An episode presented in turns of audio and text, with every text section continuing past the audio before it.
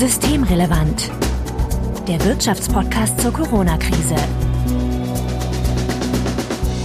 Mit Sebastian Dulin. Heute ist Dienstag, der 22. Dezember 2020. Willkommen zur 38. Ausgabe von Systemrelevant. Im Intro bereits angekündigt, Sebastian Dulin. Ich grüße dich. Hallo Marco. Die letzte Folge im Jahr 2020. Was meinst du, Sebastian? Wie war das Jahr? Das war ein heftiges Jahr. Also für die deutsche Wirtschaft, für viele von uns, das war so, ich glaube, das belastendste Jahr, was man so in der Erinnerung hat. Echt? 1944? ja, das ist ja jetzt jenseits meiner und deiner tatsächlichen individuellen Erinnerung, würde ich mal so das sagen. Sein, und ja. äh, auch ehrlich gesagt für die meisten Menschen in Deutschland, denn ich glaube, so das, das mittlere Alter in Deutschland ist knapp über 40, wenn ich das richtig im Kopf habe. Ja, ich habe das jetzt nur so provokant gefragt, weil ähm, wir, wir ja auf recht hohem Niveau jammern, wenn man so in, in andere Länder auf dieser Welt schaut.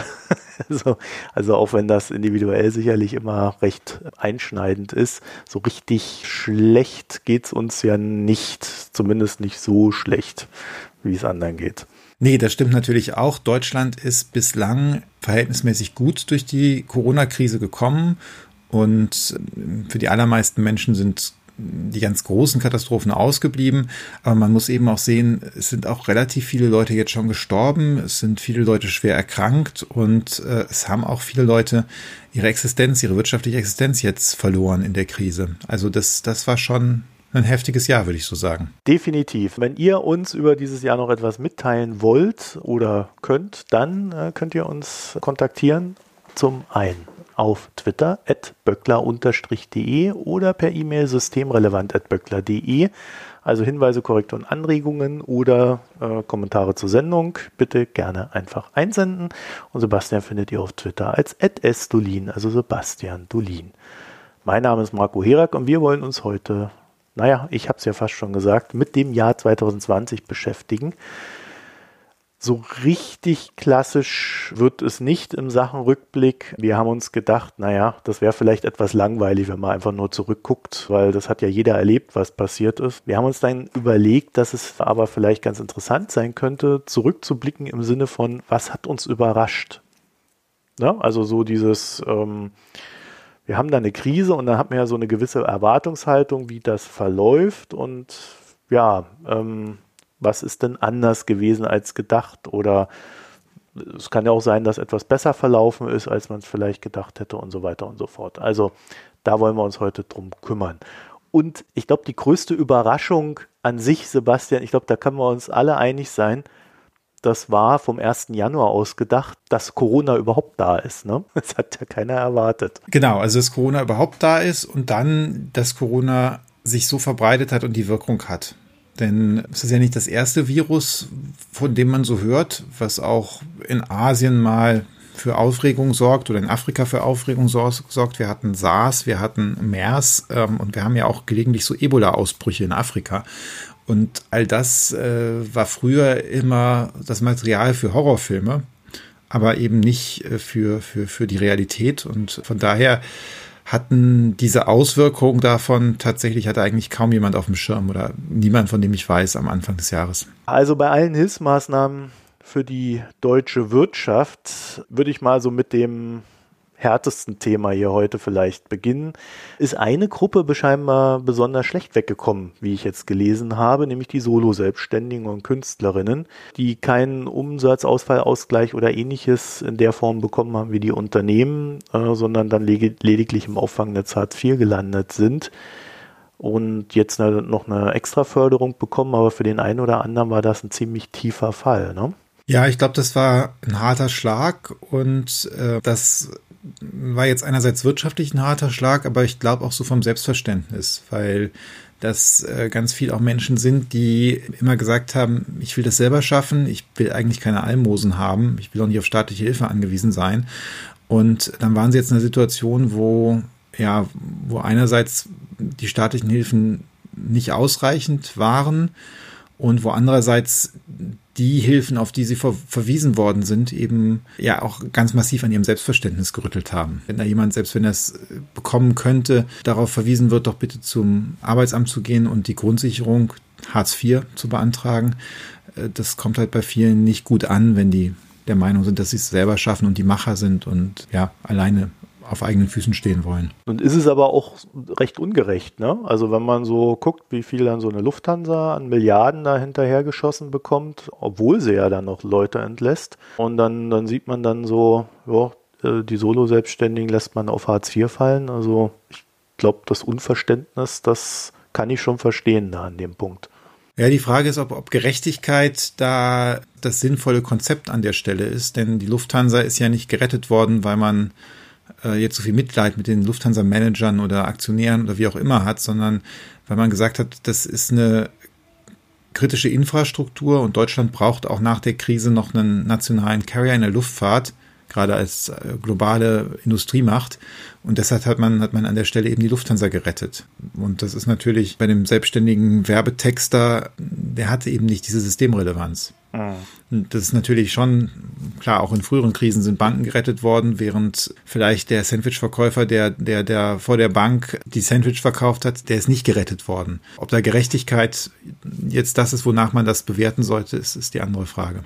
Das heißt, man müsste von vorne weg irgendwelche strukturellen Änderungen vornehmen, damit, damit das dann künftig äh, besser funktioniert. Also ich meine, man muss sich ja mal angucken, warum die Selbstständigen nicht in den Sozialversicherungen sind, warum sie nicht in der gesetzlichen Krankenversicherung sind, warum sie nicht in der gesetzlichen Rentenversicherung sind. Und historisch kommt das daher, dass man gesagt hat, die Selbstständigen sind eben die, die auch ein höheres Einkommen haben und äh, die eben die Rücklagen bilden können, um auch solche Risiken abfedern können. Nun hat sich das in den letzten Jahrzehnten so entwickelt, dass viele der Selbstständige eben nicht unbedingt zu den Reichsten der Gesellschaft gehören, sondern irgendwo in der Mitte oder so in der unteren Hälfte sich wiederfinden.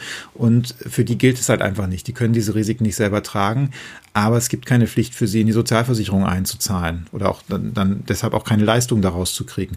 Und da müsste man natürlich schon überlegen, ob man da nicht ein anderes äh, Sicherungssystem für die findet oder sie eben in die bestehenden Sicherungssysteme mit einbeziehen könnte. Was hat sich denn da in den letzten Jahren oder letzten Jahrzehnten so geändert? Ne? Ich habe da jetzt so im Hinterkopf ein Euro Jobs und so weiter, alle sollen selbstständig sein. Das Unternehmertum der Schröder-Ära, äh, schlägt das hier gnadenlos zurück? Ich glaube, es ist ja mehr als die Schröder-Ära, sondern es hat auch damit zu tun, dass die Wirtschaft sich verändert hat. Das heißt, wir haben da jetzt andere Strukturen.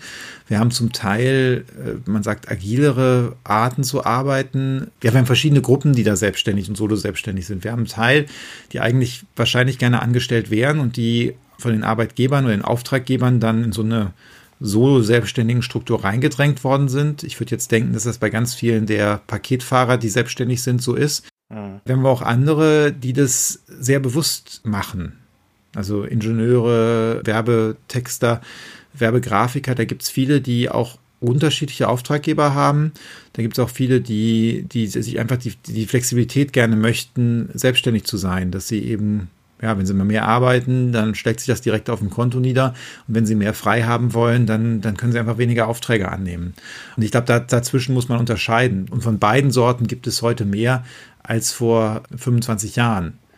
Wobei man auch sagen muss, dass die Zahl der Selbstständigen der Solo-Selbstständigen in den letzten Jahren zurückgegangen ist. Also der Höhepunkt war so zu Beginn des jetzigen Jahrzehnts oder des vergangenen Jahrzehnts, also so 2000 2011, nach den Zahlen, die ich habe, war da so der Höhepunkt erreicht. Wenn man jetzt die mithelfenden Familienangehörigen rausnimmt und seitdem ist es wieder ein bisschen zurückgegangen. Es hat auch ein bisschen was mit der Wirtschaftslage zu tun. Also nach der Krise Anfang der 2000er Jahre sind sehr viele aus Not quasi selbstständig geworden, die es eigentlich nicht unbedingt wollten. Und einige von denen haben es wahrscheinlich danach wieder aufgegeben und haben sich wieder anstellen lassen, als, als der Arbeitsmarkt sich erholt hat.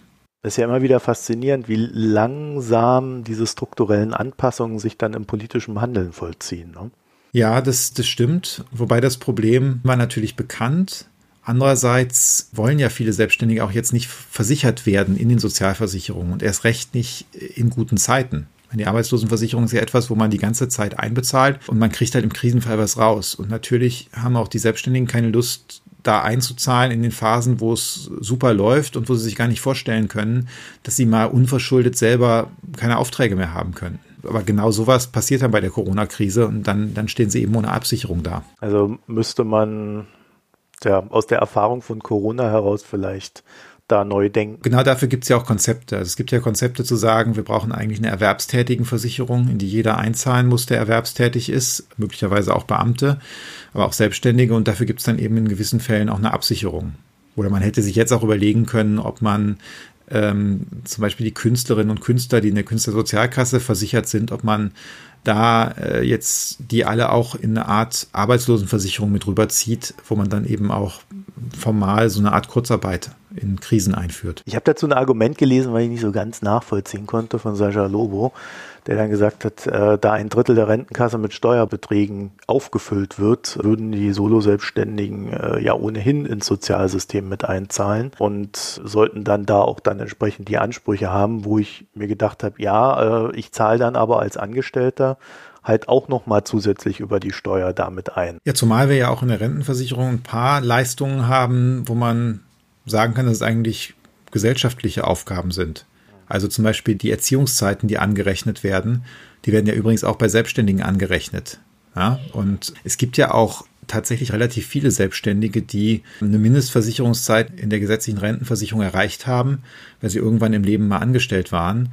Und die kriegen dann da eben auch Geld raus. Und wenn sie eine Erziehungszeit hatten, dann kriegen sie eben auch diese Erziehungszeit bezahlt oder kriegen dafür Rente am Ende. Und das wird natürlich auch über Steuermittel finanziert. Also so einfach, finde ich, kann man sich das da nicht machen. Zumal ja auch jeder Selbstständige sich entscheiden könnte, sich freiwillig in der gesetzlichen Rentenversicherung zu versichern.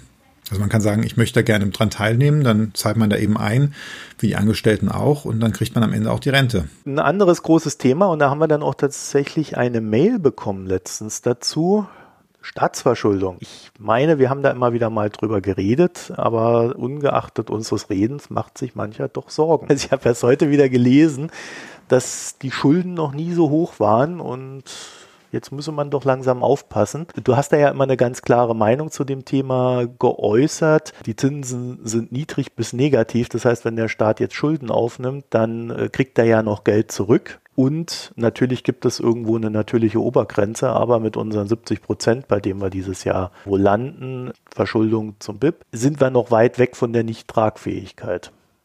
Die, Meinung hast du auch immer noch am Ende des Jahres. Ja klar, da hat sich ja jetzt nicht viel geändert. Ehrlich gesagt, ich bin eher sogar ein bisschen überrascht, was bei den Schulden passiert ist. Ich war erst überrascht, ähm, dadurch, wie großzügig und wie schnell die Bundesregierung richtigerweise gesagt hat, nein, wir verschulden uns jetzt in dieser Krise, weil das notwendig ist. Ja. Ich bin aber auch überrascht, wie wenig eigentlich die Schuldenquote am Ende angestiegen ist. Wir haben das ja hier häufiger schon angesprochen. Während der Finanz- und Wirtschaftskrise 2008, 2009 ist diese Schuldenquote, also Schuldenstand relativ zum Bruttoinlandsprodukt von knapp 60 oder rund 60 auf 82 Prozent gestiegen. Und in dieser Krise ist sie von knapp 60 auf etwas über 70 gestiegen. Das heißt, der Anstieg diesmal war einfach niedriger als, als damals. Und da hätte ich bei den Summen, die da zum Teil aufgerufen worden sind, hätte ich mit ein bisschen mehr gerechnet.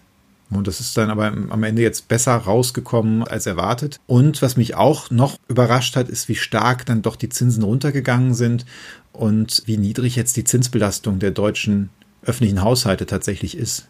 Inzwischen haben wir weniger als ein Prozent des Bruttoinlandsproduktes geht da an Zinszahlungen drauf für den neuen erhöhten Schuldenstand.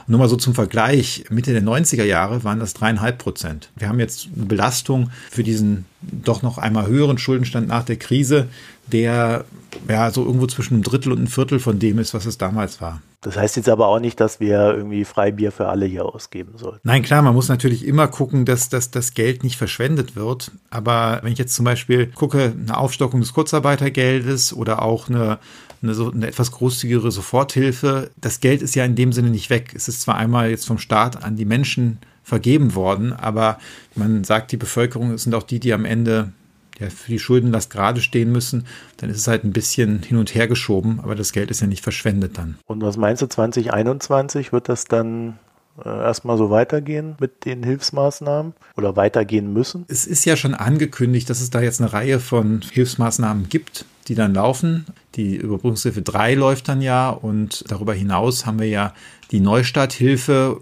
und jetzt müssen wir mal sehen, wie lange das noch läuft. Aber es kann ja durchaus sein, dass da noch, ja, noch ein paar Unterstützungspakete kommen müssen. Also ist ja auch schon ein Sonderfonds für die Kulturbranche angekündigt worden. Wir haben ja eben über die Solo-Selbstständigen geredet, wo auch viele in der Kulturbranche sind. Und da, da fällt noch einiges an. Aber das ist schon mit eingerechnet. Und äh, selbst damit wird nach unserer Vorhersage der Schuldenstand im nächsten Jahr, die Schuldenquote wird nicht steigen, weil die Wirtschaft sich eben erholt und so wahnsinnig viel dann doch nicht nochmal da drauf kommt. Also nach der großen Überraschung Corona selbst äh, wäre für mich die, die zweitgrößte Überraschung gewesen, dass es in der EU eine gewisse Solidarität gibt gegenüber Mitgliedstaaten. Also das große EU-Rettungs- und äh, Selbstfinanzierungspaket. Damit hätte ich nicht gerechnet, dass das passiert, auch wegen uns, also wegen Deutschland. Also mit einer gewissen Solidarität hätte ich auch gerechnet. Ja, aber das, was da jetzt kommt, ist vielleicht, kann man schon sagen, ein bisschen mehr als eine gewisse Solidarität. Denn eine gewisse Solidarität hatten wir ja auch in der Eurokrise. Was aber jetzt, glaube ich, wirklich anders ist, ist, dass es ja doch, doch eine ziemlich große Solidarität gekommen ist. Und was mich da auch überrascht hat, ist, dass in dieser ganzen Euro-Krise gab es ja immer die Debatte um gemeinsame Verschuldung und da haben auch die eher konservativen Ökonominnen und Ökonomen immer gesagt, nee, das, das auf gar keinen Fall. Und das war jetzt anders. Jetzt in der Corona-Krise haben davon ganz viele gesagt, das ist ein einmaliger Fall. Da sind einzelne Länder jetzt sehr stark von betroffen, die da nichts für können. Und da müssen wir jetzt einfach europäische Solidarität zeigen.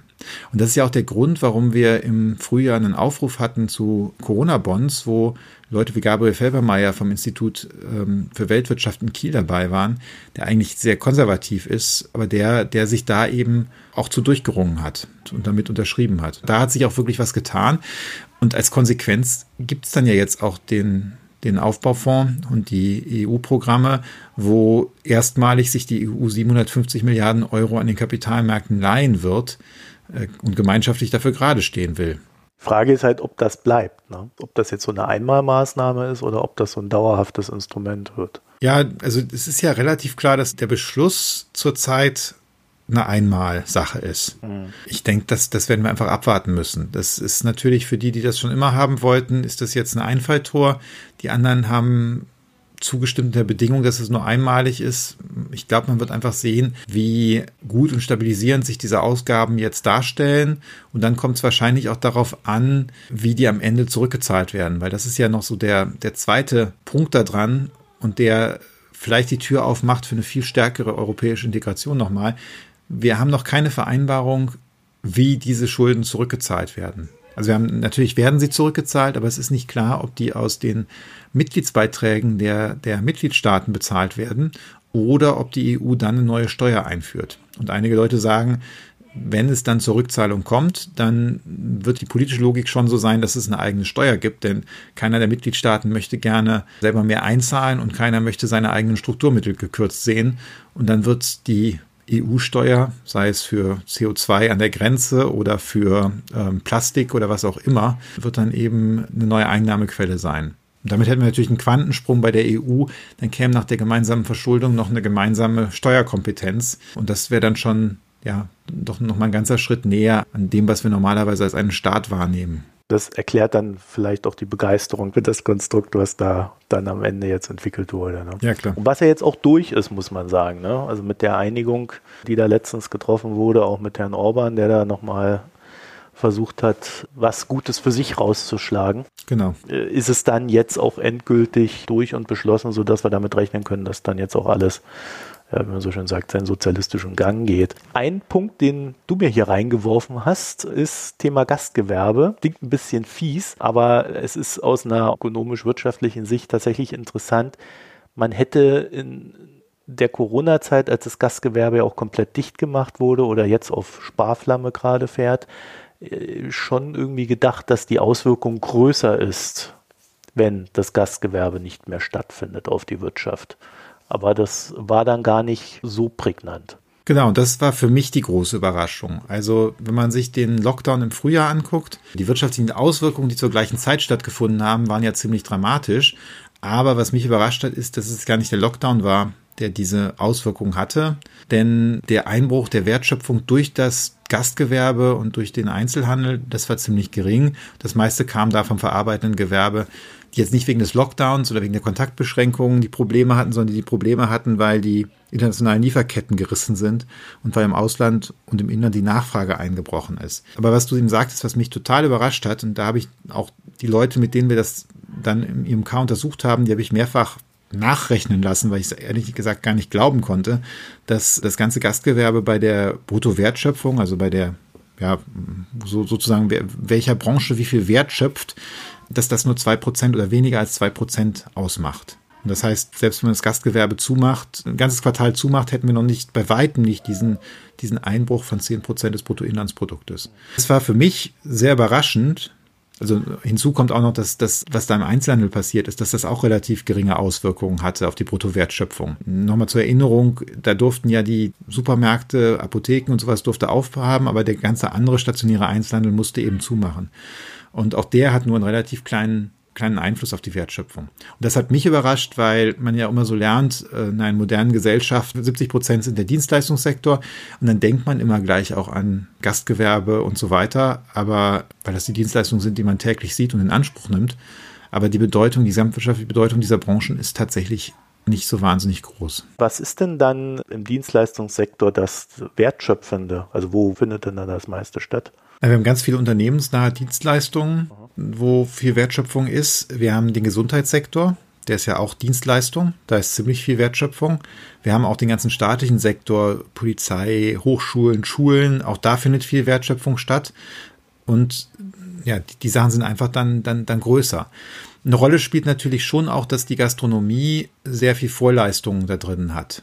Also da geht ja viel, ist dann Ladenmiete, das ist dann auch nicht Wertschöpfung der Gastronomie, sondern es wird dann im Grunde dem, dem Immobiliensektor zugeschrieben. Die kaufen Lebensmittel ein, die kaufen Getränke ein. Möglicherweise lassen sie Sachen noch in der Wäscherei reinigen. Und das heißt, das fällt ja alles auch nicht aus. Und die Wäscherei fällt vielleicht schon aus. Aber die Lebensmittel, die werden üblicherweise ja nur von jemand anders gekauft. Also jetzt in der Pandemie wenn ich mittags nicht in die Kantine gegangen bin oder nicht zu der Dönerbude oder zum Sushi-Laden oder wo auch immer hin, dann ist es ja nicht so, dass ich nichts gegessen habe mittags, sondern ich habe dann ja zu Hause wahrscheinlich was im Supermarkt gekauft und mir warm gemacht oder gekocht.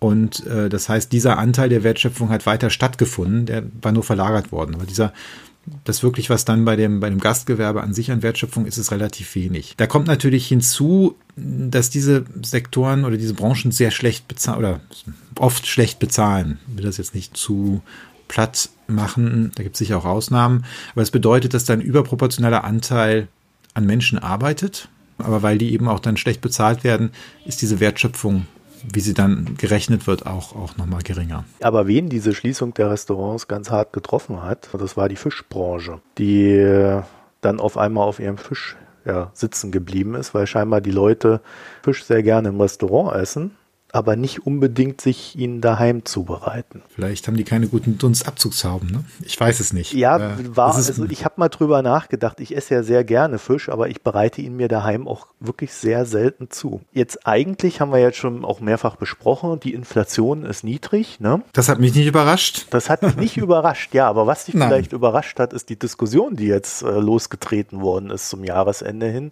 durch ein Buch von Guthardt, der, naja, gesagt hat, ja, die Inflation, die könnte ja dann bald mal wiederkommen. Und ja, es wurde recht rege diskutiert. Was, was ist dann da passiert? Charles Guthardt mit einem Co-Autor ein Buch geschrieben, wo er eben die Prognose wagt, dass die Zeit der niedrigen Inflation vorbei ist und äh, jetzt bald wieder eine höhere Inflation kommt. Und er argumentiert jetzt nicht so, wie, wie das sonst gerne in Deutschland gemacht wird. Oh, die EZB hat da jetzt schon wieder Anleihen gekauft und Geldmenge steigt und deshalb wird es bald Inflation geben, sondern er probiert eben zu erklären, warum die Inflation so niedrig war in den vergangenen Jahren und niedriger als übrigens ja auch immer prognostiziert worden ist. Also die Prognosen haben eigentlich jedes Jahr eine höhere Inflation vorhergesagt, als dann tatsächlich gekommen ist. Und er sagt halt, da gibt es länger Erklärungen für. Einige Leute haben halt gesagt, das liegt daran, dass Asien und vor allem China in den Weltmarkt integriert worden ist und da so viel billige Arbeitskräfte waren. Die haben dann den Lohndruck niedrig gehalten und haben eben günstig Sachen geliefert und dadurch ist die Inflation niedriger geblieben. Die erklären damit eben, warum wir diesen Rückgang der Inflation hatten nach den 80er Jahren und warum das dann auch, äh, ja, auch so geblieben ist, auch, auch wenn die Arbeitslosigkeit gefallen ist, man eigentlich denken würde, da müsste mehr, mehr Lohndruck passieren. Und da sagt eben Charles Goodhart, schön und gut, aber das ist jetzt vorbei und auch in China schrumpft die Erwerbsbevölkerung und äh, in vielen anderen Regionen der Welt auch und darum wird sich das wieder verändern. Und zwar einerseits, weil dann jetzt weniger billige Arbeitskräfte da sind und andererseits, weil die Menschen dann auch wieder weniger sparen werden. Und die Logik ist hier, wenn ich halt arbeite und absehen kann, dass ich bald in Rente gehe, dann spare ich mehr. Und wenn ich in Rente bin, dann verzehre, dann gebe ich ihm die Ersparnisse aus. Und das bedeutet dann eine Verschiebung der Nachfrage. Also wenn man weniger ausgibt und spart, so in der mittleren Lebenszeit, dann ist die Nachfrage weniger hoch. Und wenn ich hinterher alles ausgebe, dann ist die Nachfrage höher. dann sagt er eben, diese Kombination aus weniger Arbeitskräften und mehr Nachfrage, die wird eben dafür sorgen, dass die Preise dann wieder anziehen. So, und damit argumentiert er, dass das jetzt bald zu einem Ende kommen würde. Und er sagt, möglicherweise ist das direkt nach der Corona-Krise der Fall. Wie findest du das? Also, ich habe erstmal ein bisschen das Problem, dass ich mir nicht sicher bin, wie diese Erklärung, ob die so passt. Denn im Grunde ist der Rückgang der Inflation, den wir beobachtet haben, weltweit, der war ein bisschen bevor China in die Weltwirtschaft sich integriert hat. Also China ist 2000, im Jahr 2000 der Welthandelsorganisation beigetreten. Also da war, glaube ich, so der größte Schub auf, auf, auf Preise insgesamt. Aber die Inflation ist eigentlich schon, naja, 15 Jahre vorher gefallen und schon in den 90er Jahren hatten wir plötzlich viel niedrigere Inflation, als, als, als so vorhergesagt worden ist. Und der zweite Punkt ist die Frage, ob das jetzt wirklich sich so dreht. Äh, da bin ich mir auch nicht so sicher, denn ich meine, Guthard was sie machen ist, sie sagen halt, wo noch die Bevölkerung wächst, das ist Afrika, aber Afrika kann nicht die gleiche Rolle spielen wie Asien. Da kann man jetzt die Frage stellen, ob das so ist und warum das so sein muss. Aber eigentlich, was aus meiner Sicht viel wichtiger ist, in China sinkt die Erwerbsbevölkerung schon eine ganze Zeit. Und auch wenn ich jetzt die westliche Welt und China zusammennehme, da sind wir fast schon zehn Jahre in den in die fallende Erwerbsbevölkerung rein. Und ehrlich gesagt, wir haben noch nicht gesehen, dass die Löhne jetzt stärker steigen und wir haben auch noch nicht gesehen, dass die Inflation anzieht. Im Gegenteil, wir haben immer niedrigere Inflation gehabt. Und da, von daher bin ich mir nicht so sicher, ob das passt. Wäre halt so ein bisschen vorsichtig. Das sind ja, das sind ja so Trends, die sind vorher nicht vorhergesagt worden in die eine Richtung. Und ob man sie jetzt in die andere Richtung gut vorhersehen kann, na, da bin ich so ein bisschen skeptisch.